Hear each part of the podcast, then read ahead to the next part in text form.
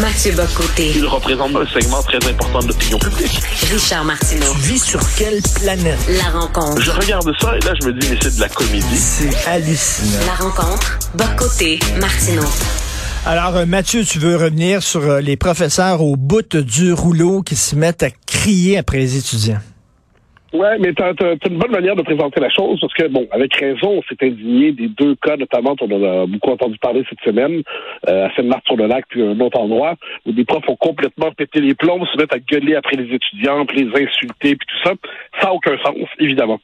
Mais ça devrait être l'occasion, néanmoins, puis je suis conscient en disant cela, je, je, qu'on comprenne bien, je défends pas un instant les deux profs.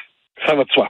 Mais l'occasion devrait être là quand même de réfléchir au type d'environnement dans lequel de plus en plus de profs sont amenés aujourd'hui à enseigner. C'est-à-dire que les enfants ont toujours été turbulents depuis la nuit des temps, ça fait partie de leur définition de tâche.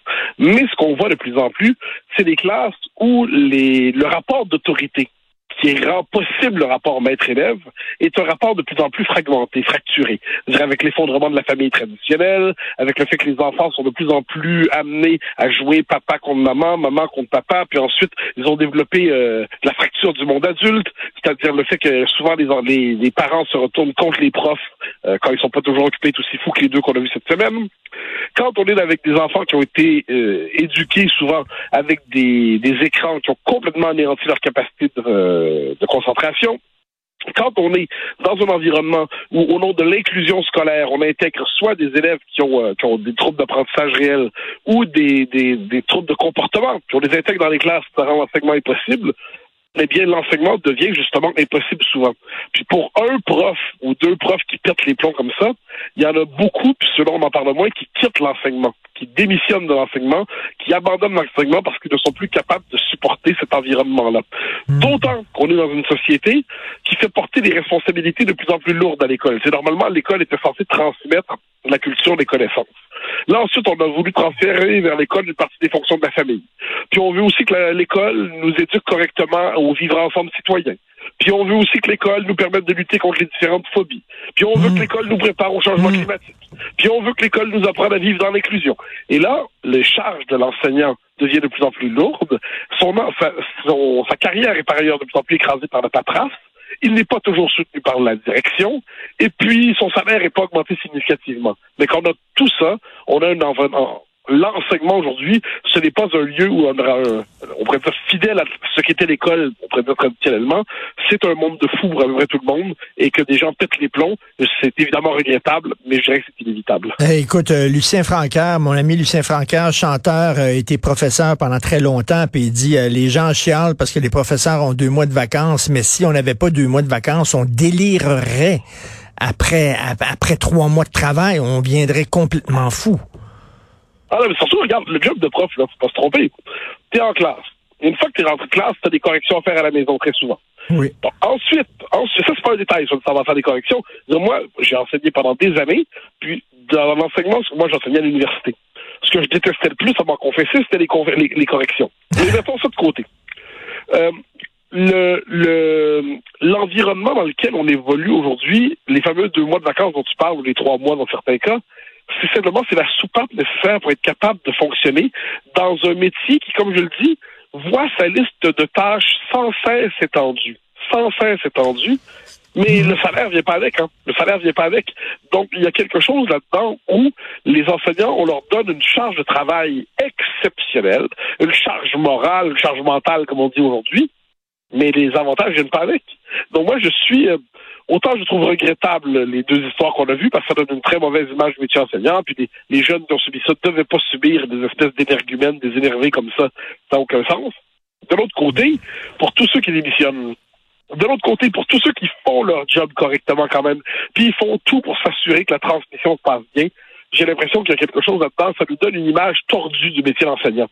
Puis ce qu'on a peut-être oublié, c'est qu'un enseignant, c'est pas seulement euh, un robot qui transmet des connaissances.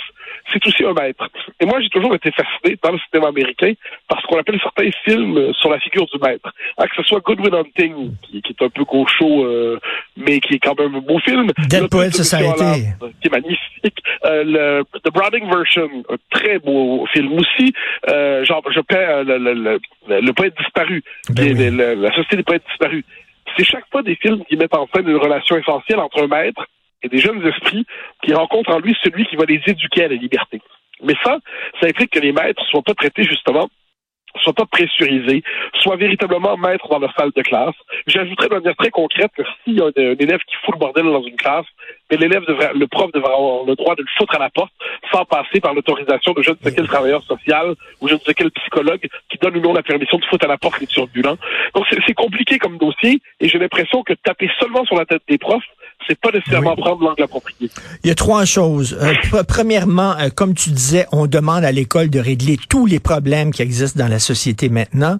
Deuxièmement, euh, les pédagogues qui arrivent avec de nouvelles réformes et des nouvelles façons d'enseigner les maths et le français aux trois ans et ça rend les profs complètement fous. Et troisièmement, et ça c'est la chose la plus importante, c'est l'abdication des parents. Ah ben, je te dirais, moi, les, les, points 2 et 3 que tu mentionnes sont très importants aussi. Hein. Le deuxième, sur les méthodes pédagogiques, faut comprendre, l'enseignement, ça supposait d'abord, ça supposait d'abord une véritable culture à transmettre soi-même.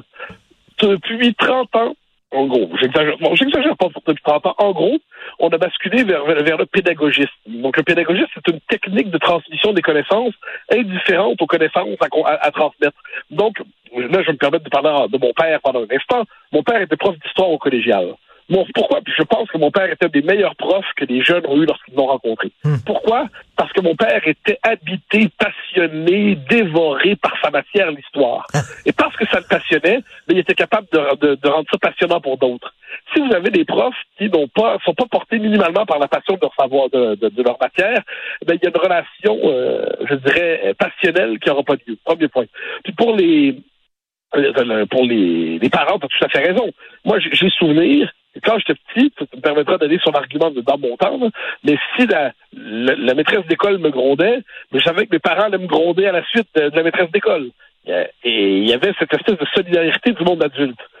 Si je suis persuadé, dès que je rentre chez moi, que les parents vont dire bah, t'as raison, t'as, rien fait de mal, et puis on le sait très bien, c'est elle qui est trop sévère, puis on va aller la voir et tout ça, ça fragmente l'autorité du monde adulte. Or, la, solidarité du monde adulte est essentielle à l'enseignement, quoi qu'on en dise.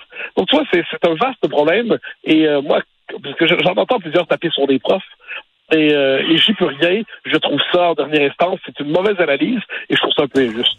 Tout à fait. Euh, et euh, qu'est-ce que tu penses des syndicats? De profs. C'est compliqué.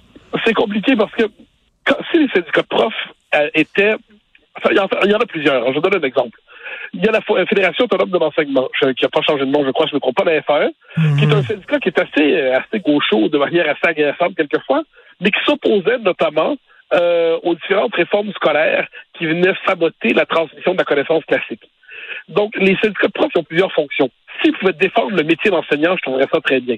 Quand ils défendent à tout prix un des leurs qui a fauté, je pense que c'est là que les syndicats se trompent. Les syndicats se dévalorisent lorsqu'ils défendent au-delà de toute raison un de leurs membres qui a fauté.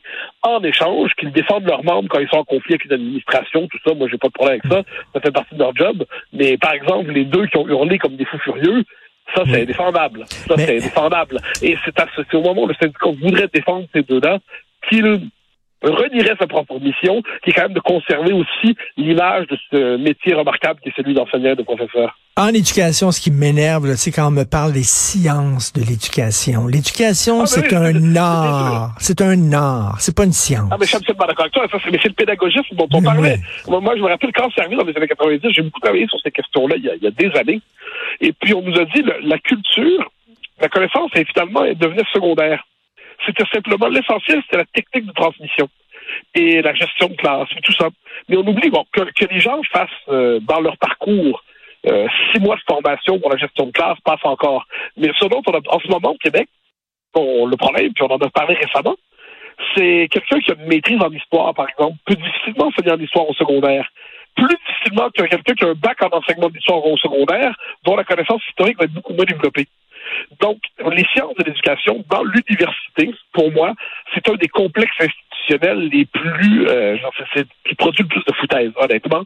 Euh, je ne dis pas qu'il n'y a pas des bons chercheurs ici et là là-dedans, mais globalement, les sciences de l'éducation, c'est des producteurs d'une de fausses sciences un peu tristes et qui défendent ce qu'ils prétendent former. Alors, comme je le dis, si on veut rétablir les écoles normales, comme on disait autrefois, et puis donner une formation d'un an, un certificat de, je pense, un certificat de formation pédagogique, je peux comprendre. Mais les sciences de l'éducation ont tellement dévoré l'école que moi, ça fait des années, des années que je dis que dans la vie, je vais me séparer de deux choses. En fait, je vais en rajouter une troisième. Ottawa, le ministère de l'Éducation et les sciences de l'éducation. Si on se sépare de ces trois choses-là, le Québec irait beaucoup mieux. Et l'ordre professionnel, qu'est-ce que tu en penses? Je ne suis pas favorable à ça. Je Ah suis pas non, à ah ça non? parce qu'encore une fois, ça vient euh, d'aussi loin que, c'est que je- ça peut sembler une bonne idée. Mais le propre de l'ordre professionnel comme ça, vu les circonstances, vu la manière dont ça se présente l'éducation au Québec, dans les prochaines, dans les minutes qui vont suivre, les sciences de l'éducation vont s'en emparer et ça va blinder encore plus la profession, la protéger contre des figures originales, contre des figures nouvelles, contre des gens qui auraient justement un autre parcours que celui des sciences de l'éducation pour intégrer l'enseignement. Donc, vu ce qu'est le, système d'éducation au Québec, je pense que ça se retournerait contre l'objectif que ça, ça affiche. Euh, écoute, en terminant, qu'est-ce qu'on va pouvoir voir? Ton émission à CNews demain? Alors, je reçois Nicolas Mirkovic. Nicolas Mirkovic, c'est un essayiste qui a écrit un livre, L'Amérique Empire, qui est un livre très, très critique envers les États-Unis, euh, très sévère envers les États-Unis aujourd'hui. Et comme toi et moi, je suis, euh, je suis pas d'accord avec tout ce qu'il dit, loin de là, mais un point de vue aussi systématiquement critique sur les États-Unis, dans un environnement aujourd'hui où les États-Unis sont remis en question dans leur position en Europe, en Russie, en Chine, euh, eh c'est intéressant d'avoir ce point de vue qui est trop, euh, je dirais, trop absent de, de l'espace public, ne serait-ce que pour lui voir ce, ce, ce que ce point de vue a à dire. Donc, Nicolas Mirkovic, qui avait écrit aussi un très beau livre sur euh, sur la situation des chrétiens dans les Balkans. Donc, c'est un, euh, un essai que je reçois demain à 20h sur CNews. Écoute, je, je dirais, là, on dit euh, la, la guerre, c'est quelque chose de trop important pour la laisser au sol militaire. Euh, Je dirais la critique des États-Unis. Les États-Unis occupent, un- occupent un- un- une position tellement importante dans le monde qu'il faut pas laisser la critique des États-Unis seulement à la gauche. Oui, très juste, très juste, très bien vu, très bien dit. Je suis assez d'accord avec toi. On va regarder ça demain. Merci beaucoup, Mathieu. Bonne journée. Au plaisir, bye bye.